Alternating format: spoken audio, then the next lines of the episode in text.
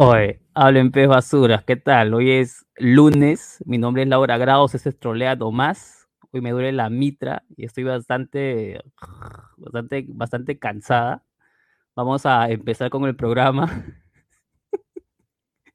Hoy día vamos, hoy día vamos a empezar el programa sin Laura Grados, porque Laura Grados en estos momentos debe estar jateando porque está, se ha puesto la segunda dosis de la vacuna, así que está con los síntomas, dice que está con dolor de mitra. Laura Grado siempre que no quiere cambiar dice que está con dolor de mitra, así que vamos a perdonarla por hoy día. Vamos a tener una, solamente un tema del que hablar hoy día, que es el tema del gas. Hemos estado ahí rebuscando algunas cositas sobre el gas camisea y la nacionalización. Luego vamos a proceder a hacer lo que a Laura Grados no le gusta. Ya vamos a proceder a leer los comentarios de la gente porque hay que popularizar los medios antes de que nos expropien, ¿no? Porque ustedes no sabrán, pero Laura Grados le molesta mucho eh, leer los comentarios de la gente porque es una elitista, pues solamente es, es poco democrática. Y ahora que es propiado el programa, puedo decirlo así tranquilamente. Laura Grados, imagino que ya volverá el día miércoles, pero ahorita debe estar jato, ya no creo que se sople todo el programa para ver todo lo que hemos rajado de ella. Pero bueno, vamos primero al tema del momento, que es el caso de Bellido y el tema de la nacionalización de, Camisea, del proyecto Camisea. Todos ya saben qué fue lo que dijo eh, Bellido el domingo por la mañana cuando la gente estaba levantando de su resaca recién. Bueno, este, dijo, vamos a leer las palabras exactas porque eh, es importante para entender por qué se arma todo este chongo, ¿no? Él dice en un tuit además, convocamos a la empresa explotadora y comercializadora del gas de Camisea para renegociar el reparto de utilidades a favor del Estado. Caso contrario, optaremos por la recuperación o nacionalización de nuestro yacimiento. ¿No? Fue así de frente. Ese fue su, su tweet, ¿no? Em, primero aclarar que el proyecto Camisea es un proyecto de explotación de, gas que se encuentra en, Cusco, en gas natural. Eh, la mayoría de eh, sus, bueno, está a cargo del consorcio Camisea. Este consorcio está compuesto por empresas como Plus Petrol, como Hundo Oil. También está por ahí, he visto que el 10% del, del, consorcio lo tiene la española Repsol, la argentina Tepotrol, Petrol, perdón, así se, así se pronuncia. Y hay otra, uh, una empresa argelina también, ¿no? Son Trash, con 10% también. Bueno, eh, primero hay que aclarar en qué contexto lo dice Bellido, ¿no? Justo el día viernes, eh, Hildebrand en sus 13 publicó un informe en el, que se, en el que se daba a conocer que prácticamente Bellido ya no iba a estar en el gabinete ya, que habían conversado sobre su posible salida, sobre su posible eh, mochada de cabeza, pues, ¿no? Lo que había informado el medio era lo siguiente, que en el viaje que tuvo el presidente Castillo a Estados Unidos, eh, conversó con Maurto y Franklin y que ellos le habían aconsejado que ya de una vez adelantara los cambios de gabinete que iba a haber en octubre aproximadamente em, y que se empiece por cambiar apellido, ¿no? Lo que pasa es que según este informe hay dos, una especie de dos bandos en el gabinete, ¿no? Está el bando de Bellido, que está solo, ¿no? O está con, su, con alguno de sus congresistas, con, perdón, con algunos de sus ministros, y por el otro lado están unos ministros que no le hacen caso, unos ministros eh, rebeldes, por así decirlo. Está Aníbal Torres, el ministro de Justicia, está Iber Maravilla, el, de Trabajo, el que tiene vínculos con el Movadef y o con Sendero Luminoso, y que se acuerdan que em, justamente Bellido era quien le pedía la renuncia, ¿no? Uno decía, ¿qué tan, qué, tan, ¿qué tan manchado tienes que estar como para que Bellido eh, pida tu renuncia, pero en realidad era por un tema más político que no, no se entienden. También está Walter Ayala en este grupo de, Aníbal Torres, según el informe de Hildebrand.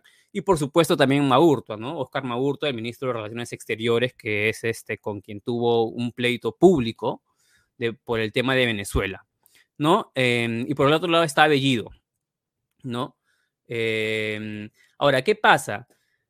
Que incluso se llegó a mencionar que el ex congresista nacionalista Daniel Abugataz estuvo la semana pasada reunido con el ministro Aníbal Torres, ¿no? En el Ministerio de Justicia. Eso se, informó y que anteriormente, cuando Abugataz estuvo internado, em, Bellido visitó extrañamente a Abugataz, ¿no? Eh, dice, en palabras del propio Abugataz, dice que fue una visita muy extraña. Fue una especie de por lo que se entiende del texto, de control de daño es una cosa de, mira, te estoy viniendo a visitar, por si acaso no se te ocurra cerrucharme en algún momento si es que alguien logra convocarte, una cosa así, pues, ¿no? Y ya y luego la semana pasada nada más estuvo a Bogotá con Aníbal Torres hablando, dice, sobre las relaciones entre el Ejecutivo y el Congreso, que no le propusieron eh, ocupar el premierato, ¿no? Bueno, ese es el contexto en el que se da y justo el domingo por la mañana, eh, cuando ya algunos regresábamos con el pan de la fiesta COVID, ya que había pasado que había salido una encuesta de IEP en la que digamos que Bellido no salía tan mal en el sentido de que seguía manteniendo su, su aprobación, ¿no? Él está en 33%, ¿no? Eh, su nivel de aprobación está en 33% eh, y en agosto estuvo en 32 nada más y su nivel de desaprobación es mucho más, y es, es verdad, en 58%, pero este es igual a la del mes anterior, según IEP, ¿no? En agosto también tuvo 58%. El problema es que el problema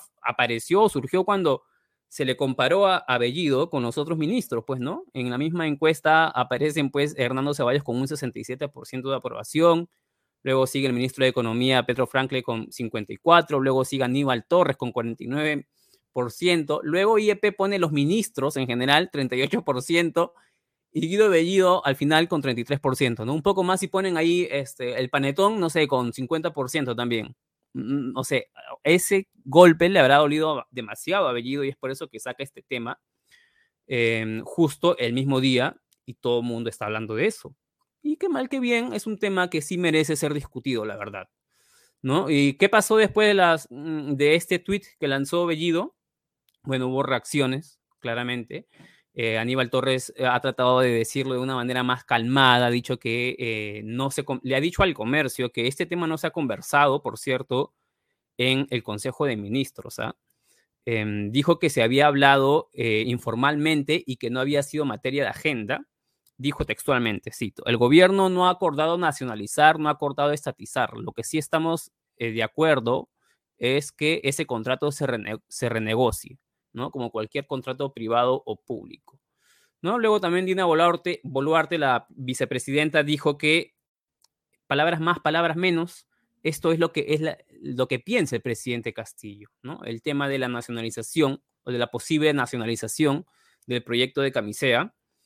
Em, claro, no, no quiso respaldar por completo las palabras que expresó Bellido, ¿no? Em, esas han sido algunas de las reacciones. Em, luego el propio Castillo también tuvo que salir ya muy tarde a decir que cualquier renegociación se dará con respecto irrestricto del Estado y de derecho y velando por los intereses nacionales, ¿no? Que el sector eh, privado y el Estado van a trabajar juntos por un Perú mejor, florazo, ¿no? Ahora, mm, para ver un poco más, no sé, Patricio, si tienes ahí la carta que le he enviado a la periodista Juliana Oxenford, ha compartido la carta que eh, Bellido ha dejado hoy día en la empresa Plus Petrol, que es la accionista mayoritaria del consorcio Camisea, ¿no? Y en la carta se puede leer ya no el tono tan amenazante que había con el que estaba pechando Bellido a, a, la empresa, sino que le había dicho, pues, una, eso fue un tono, un tono más amable, ¿no? Con la finalidad de saludarlos y manifestarles el propósito del gobierno de establecer un nuevo pacto para la renegociación de, de contratos en beneficio del Estado y en función de los intereses de la población. Y los ha citado para el 6 de octubre a las 4 de la tarde, ¿no? En la PCM.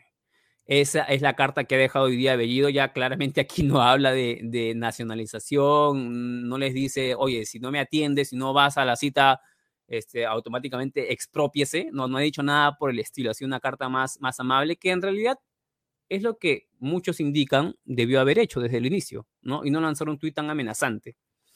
¿No? Ahora, hay que hacer algunas precisiones sobre el tema de la nacionalización, porque se está hablando demasiado y claro, a estas alturas ya no tiene ningún sentido tratar de hacer una precisión porque ya se disparó todo, ya el dólar está subiendo otra vez.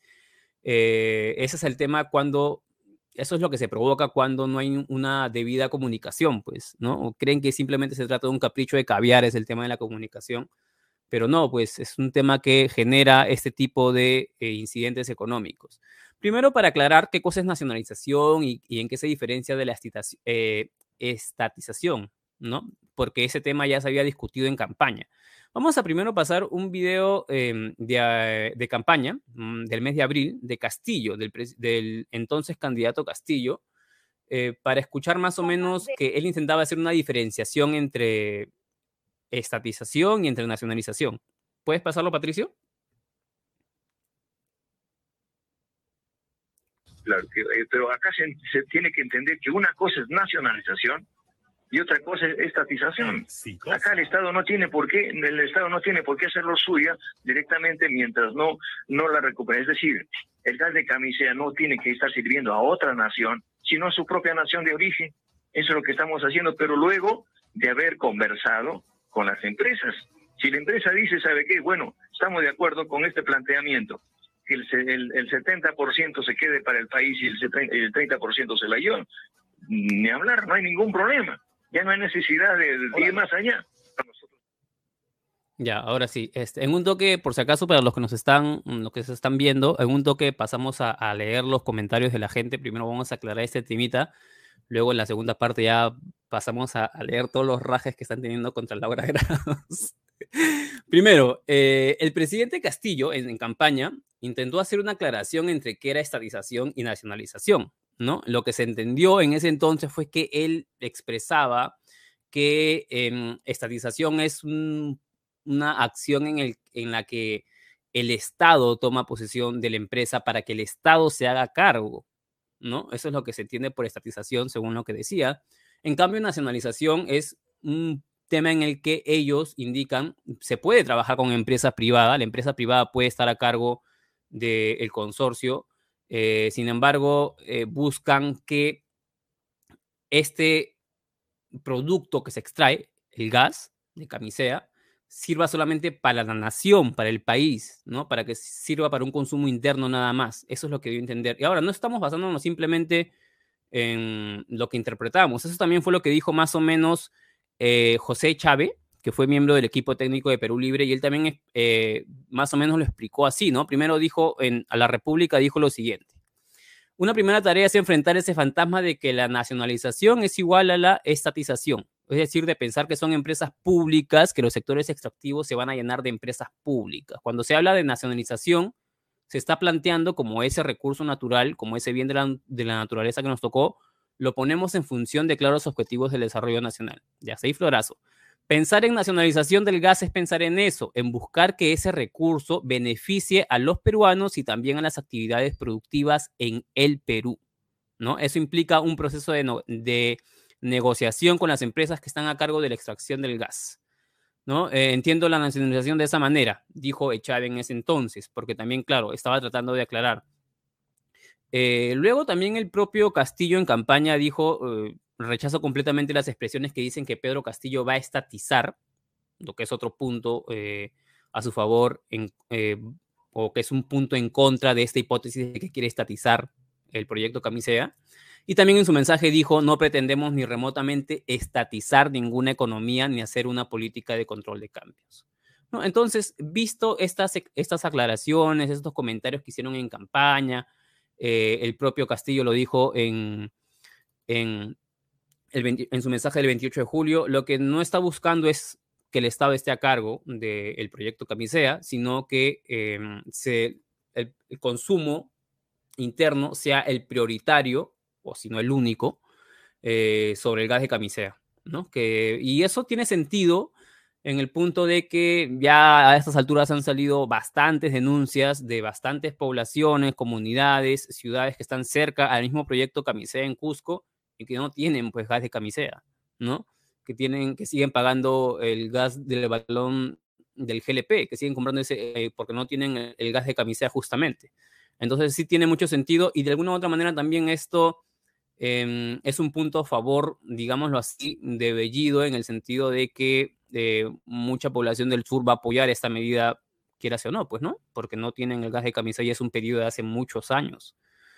Así que mm, puede haber sido una jugada política, pero no sabemos qué tan bien le haya salido a Bellido esta jugada política, mm, porque ha, ha, generado más em, incertidumbre que solamente aplausos, ¿no? De repente quería solamente ganarse aplausos. Eh, ahora, hay que aclarar también un tema, ¿no? Eh, porque también se habla de, de, posible expropiación en el caso de que la negociación no llegue a buen puerto. ¿no? Para la nacionalización, no sé, imagino que lo que pretenden hacer es expropiarlo y dársela a empresas eh, eh, nacionales, ¿no?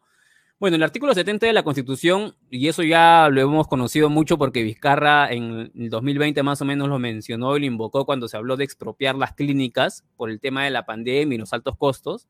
Em, bueno, el artículo 70 de la Constitución habla de expropiación, es verdad, dice el Estado lo garantiza, el Estado garantiza la propiedad privada, se ejerce en armonía con el bien común y dentro de los límites de la ley. A nadie puede privarse de su propiedad sino exclusivamente por causa de seguridad nacional o necesidad pública, ojo con este punto, declarada por ley. Es decir, para una expropiación también necesita, porque en estos momentos, según se explicó en ese entonces, solamente hay ley para expropiación de inmuebles, nada más, ¿no? No para proyectos como estos.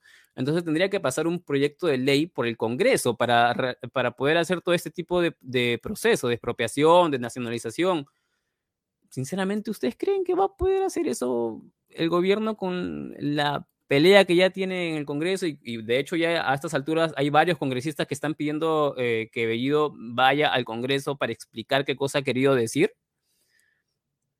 Parece que va a ser un tema simplemente mm, que empezó mal, en el sentido de que lo ha comunicado muy mal, con amenazas de por medio y que no sabemos hasta dónde va a llegar, pues, ¿no? Pero eso ya va, va a depender de la muñeca política que tenga el gobierno y la bancada de gobierno. ¿No? Entonces sí es importante primero que el gobierno salga a aclarar qué cosa quiere hacer. Expropiar, nacionalizar, estatizar. Ya lo dijo muchas veces que no quiere estatizar, pero tiene que aclararlo. No, puede, no basta un tweet, no basta pelea de tweets para que este, la gente no sepa qué cosa va a pasar, los empresarios no sepan qué cosa va a pasar eh, y el dólar se siga disparando y el, dólar siga siendo la NIN y después este, los perjudicados sean las personas que todo sube al final y los perjudicados son siempre los, más, los que menos tienen. Tampoco es el punto, ¿no? económicamente, muchos han mencionado que sí se puede renegociar, que es un tema que sí puede ser discutible, pero lo que sí están criticando todos es este punto, ¿no? Esta amenaza de por medio. Incluso algunos hablan de que parece esta, parece esta discusión en la que pone una pistola en la mesa y te dice, ya, vamos a negociar, ¿no? Una cosa así sea, es bastante amenazante el tono en el que lo dijo en su tweet el señor eh, Bellido. Además, tampoco tiene mucho sentido, si es que no va a estatizar, no tiene mucho sentido que diga, y si solamente su intención es que el, que el gas de camisea sea para el consumo interno nada más, no tiene sentido que de frente diga, si no nos haces caso, si no podemos nacionalizar, vamos a nacionalizarlo ahí parece que lo ha utilizado Bellido más bien con un tema de vamos a expropiarte y vamos a, este, estatizarlo, ¿no? Entonces tiene que aclarar bien, no, no basta con un simple tweet ni con estas simples eh, encontronazos que están teniendo los ministros en redes. Y por cierto, la empresa, el consorcio eh, Camisea, ha dicho que está dispuesta a negociar con el gobierno para lograr una masificación del gas. Eso lo ha informado la Sociedad Nacional de Industrias, el, el presidente de la Sociedad Nacional de Industrias, el señor Ricardo Márquez, en Canal N. Entonces, digamos que si hay disposición de la empresa, bueno, después de tantos años de presionarla también, de que eh, se renegocie el contrato para que justamente hay, em, el consumo interno sea prioritario, ¿no? Del gas de camisea, porque no es un, es una verdad, eso ya es indiscutible, ¿no? El hecho de que a mucha gente todavía le falta tener acceso al gas de camisea, que es mucho más barato que el GLP. ¿No? Y por cierto, vamos a poner algunas imágenes, Patricio, las de Keiko, las que te mandé. Vamos a poner algunas imágenes porque Keiko claramente ha salido a criticar esta em, posibilidad de em, renegociar el contrato, ¿no? De, de, bueno, en realidad, ¿cómo se le puede defender a Bellido? Pues si es que sale con la pata en alto así, pero el punto es que los candidatos anteriormente sí hacían campaña para renegociar el contrato por el proyecto Camisea. Así que tampoco es algo tan revolucionarista ni tan chavista. ¿ah? Eh, lo que estamos viendo en pantalla, por ejemplo, son algunas de las declaraciones que dio Keiko Fujimori en campaña, ¿no? Sobre el proyecto eh, Camisea.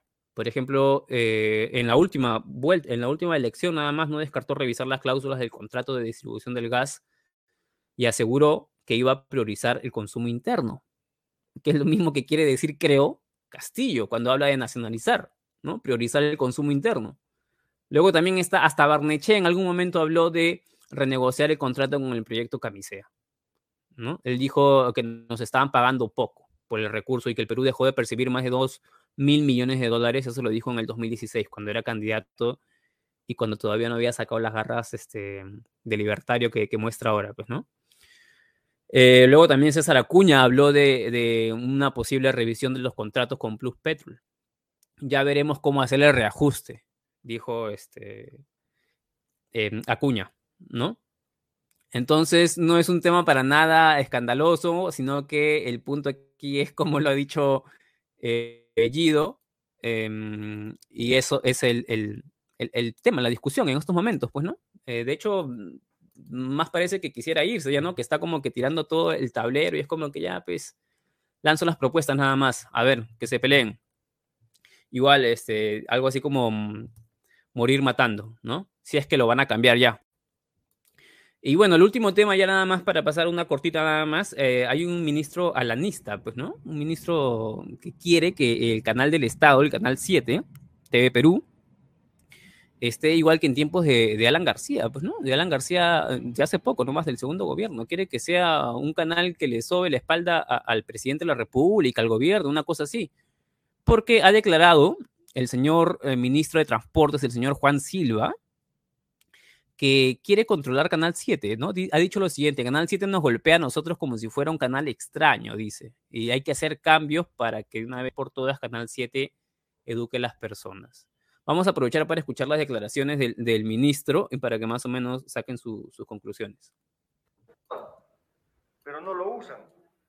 Hay algunas municipalidades que lo han, lo han intentado hacer y lo único que ha hecho el Ministerio de Transportes y Comunicaciones es multarles porque han querido utilizar, por decir que lo están utilizando sin permiso. Eso se va a corregir.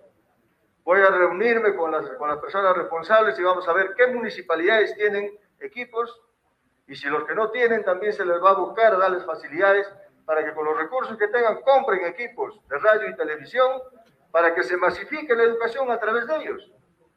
No hay necesidad de esperar otras cosas porque los municipios tenemos en todas partes y se puede hacer eso, pero darles las autorizaciones para que ejecuten ese tipo de actividades y poder aperturar un poco más, por ejemplo, el Canal 7. Canal 7 debe llegar en todas las regiones, no llega. Inclusive ahora, Canal 7 nos, nos golpea a nosotros como si fuera un canal extraño. También tenemos que hacer cambios ahí para que de una vez por todas el Canal 7 eduque a las personas y llegue a los mejores, a, a los rincones más alejados de nuestra patria. Han hablado ustedes también ya, eh, a ver, espérate. Sí, ya, tengo el audio activado, pensé que lo había desactivado. Esa es la declaración del ministro, que más o menos es la que se parece mucho al plan de gobierno, el primer plan de gobierno de, de Perú Libre, ¿no? Cuando hablaba de, la, de los medios de comunicación. Quiero encontrar la parte exacta en la que eh, Perú Libre habla de los medios de comunicación, porque ellos se refieren a los medios de comunicación desde la mirada marxista que tienen, ¿no? ver sobre política transporte y medios de comunicación. Em, que hablaban de que los medios de comunicación en realidad estaban al servicio del Estado para la revolución, entre otras cosas, ¿no? No decían revolución, pero sí digamos que eh, hablaban de tener los medios de comunicación a su disposición, ¿no? Porque buscaban, em, a ver, aquí está creo. Eh, porque quiero leer las palabras exactas sobre política de transporte y medios de comunicación. Vías de comunicación, vías de comunicación ferroviaria. Em, acá, acá, hay una que dice alto la concentración de medios de, comunicación, que en realidad no tendría, creo que ese tema no tendría mucha discusión ¿ah? sobre la concentración. Acá dice, a ver, televisión y radio nacional al servicio de todos los niveles de gobierno. Actualmente la televisión y radio nacional están al servicio del gobierno central. Ningún espacio se considera para los gobiernos regionales y menos para los locales. En otras palabras, se ha tomado como una propiedad privada al servicio del presidente de la República y su Consejo de Ministros. Esta excluyente realidad solo puede revertirse con una enérgica descentralización. Ah, o sea, en esta parte de su plan de gobierno justamente critica lo que quiere hacer el ministro en estos momentos, ¿no? Que es poner el canal del Estado al servicio del presidente, de los ministros, una cosa así. Y claro, luego viene la parte en la que habla de la democratización de los medios de comunicación, ¿no? que es básicamente poner los medios de comunicación al servicio del gobierno, ¿no? Es un florazo que utilizan siempre. Em, pero bueno, vamos a ver este, cuánto, porque ya ha levantado bastante polvo, ¿ah? Y ahorita no es el mejor momento como para levantar polvo eh, por parte del Ejecutivo, por lo que ha generado Bellido. Pero bueno, vamos, em, ahora sí vamos allá en la, última parte ya, vamos a leer algunos de los comentarios, eh, vamos a priorizar los comentarios que rajen de Laura Grados, ¿ok? Por haberme dejado solo hoy día. Este, algunos dicen que, por ejemplo, acá dice Víctor Mamani que es una excusa lo de Laura Grados, que lo de la vacuna no le ha dolido nada. Javier Eduardo piden que expropien a los perros de Laura Grados. Tiene, tiene uno nada más, es mono. Bueno, también tiene Aria. Em, no sé por qué otros dicen que habrá sido, no sé qué cosas habrá tomado Laura Grados, pero bueno, que descanse la tía Vencia Grados, va a volver el día miércoles ya. A no le hace caso ni su gato. Esa es la verdad, parece que esa es, la, posición que, siente ahora, ¿no? Con esta lista de, de, ministros que hemos enumerado que no le hacen caso, parece que sí, pues nadie le presta caso, entonces lo único que quiere hacer es llamar la atención a través de Twitter, pues, ¿no? Em, ¿Qué más? A ver, saludos desde Cercado de eh, Paz. Em, acá hay un comentario que suscribo totalmente de Alan Morales. Cuando se tiene un cargo tan importante en el Estado, no se puede hablar huevadas. Y es, verdad, pues, o sea, tiene que tener bastante cuidado, bastante precisión, porque no es el mismo tweet que tú lanzas cuando eres candidato, cuando eres este, eh, no sé, ni, ni, cuando eres congresista, porque cuando eres congresista te lo dejan pasar porque simplemente pues los congresistas estamos acostumbrados a que hablen ese tipo de cosas.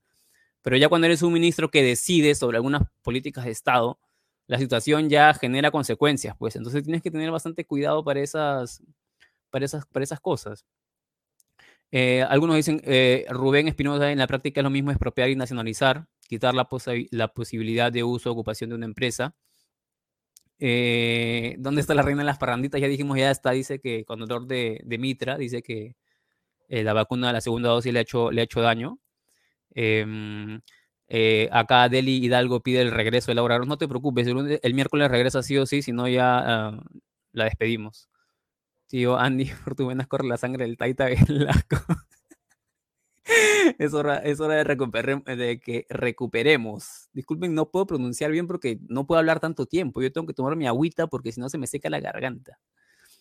Vez Bellido lo hizo al ver las encuestas, dice Orio 1187. Bueno, sí, pues fue justito cuando la gente estaba empezando a, burlarse de Bellido por el tema de la aprobación y de que los otros ministros le ganaban. Fue justito después de eso que Bellido lanza este tuitazo, ¿no? Em, bueno, estos son, eh, ¿qué, he visto por acá? Bien, ah, bueno, eso es, ya, bueno, son algunos de los comentarios que hemos pedido. No, todavía tenemos dos minutos, ¿no? Yo pensé, se, se me ha saltado el chat, a ver. no dijo eso el ministro, no mienta, dice, pero si, acabamos de pasar exactamente lo que ha dicho el ministro. O sea, no estamos mintiendo, ¿ah? Este, es exactamente lo que ha dicho. Em, ahora, lo, lo, que, lo que ha dicho, lo que dice el plan de gobierno es otra cosa, por si acaso, ¿ah? Em, ¿Qué más vemos por acá? Bellido hizo la de Chaos. Cuando se sacrifica con Napa, bueno, sí, pues está, en ese modo, ¿no? Está como Goku ahí con Concel, que quiere este, morir explotando. Em, ¿Qué más dice por acá? Hasta el moradito dijo que renegociaría el gas. Bueno, para que vean que no es una postura chavista, hasta, hasta los tibios estaban con esa propuesta. Em, ¿Qué más? Bueno, esos son, son algunos de, los comentarios que hemos, que eh, dónde quedó la dictadura. Hay que esperar que el gobierno simplemente termine eh, de aclarar este tema, pues, ¿no? Si es que llegan también a más, porque en realidad ya se ha levantado bastante oposición. Eh, sin embargo, sí es verdad que si hay una postura de la empresa o del consorcio para renegociar, que es un tema bastante... Por aquí también leí que, decían que la oposición no se iba a hacer el harakiri oponiéndose a este tipo de, de proyectos, ¿no? De renegociar el, el, contrato. Sí, es verdad, es posible, es, es bastante posible porque es tener a todo el sur en contra, pues, ¿no? Y aparte es una propuesta mm, de sentido común también, ¿no? Simplemente como volvemos a insistir, se trata de una cuestión de comunicación, del tono amenazante en el que se, informa, eh, la poca claridad de qué es exactamente lo que quieren hacer, ¿no? Y, las vías de comunicación, ¿no? Si vas a informar esto mínimo, no sé, pues, este, mandas un comunicado, hemos iniciado eh, las negociaciones con la empresa, tal. Ni siquiera tiene que ser un mensaje a la nación, ¿no? Basta con un comunicado, una entrevista seria a un medio, ¿no? Donde puedas explayarte. Este, pero un tuit así de Bellido que nadie le hace caso, que ya parecía que estaba de ida, que, se estaba, que ya estaba de salida, perdón. Em, luego con los otros ministros y con el propio eh, Castillo aclarando las cosas y poniendo agua, eh, paños fríos a esta situación, bueno, sí, pues parece es todo da a todos les está generando bastante incomodidad esta postura tan amenazante de Bellido. Y bueno, hasta aquí acabamos hoy día. Esto ha sido troleando más. No se olviden de seguirnos en Facebook. Estamos eh, como útero. Hoy también subimos a veces el programa. A veces compartimos algunos videos también de la coyuntura. También eh, síganos en Twitter. No sé en cuántos eh, no sé en cuántos estamos de suscriptores, porque Laura Grados prometió que si llegamos a los, a los 10.000 suscriptores aquí en YouTube, este, iban a tener de premiazo una salida con ella y con el mono, para todos los jeropas que paran ahí viniendo por la, por la risa de, de Laura Grados, también pueden, eh, pueden ahí estar. No sé cómo va a ser el sorteo en realidad. Laura Grados prometió eso, pero no sé cómo. Igual, por cierto, ya tenemos con el ministro eh, que acaba de salir al inicio eh, el primer participante para el becerril de la semana. El viernes tenemos ya mm, un recuento otra vez. Y bueno, eso ha sido todo por hoy. No se olviden de eh, suscribirse, de seguirnos y de compartir el video. Nos vemos el día miércoles y ahora sí esperemos con la hora grados más sanita. Cuídense. Thank you.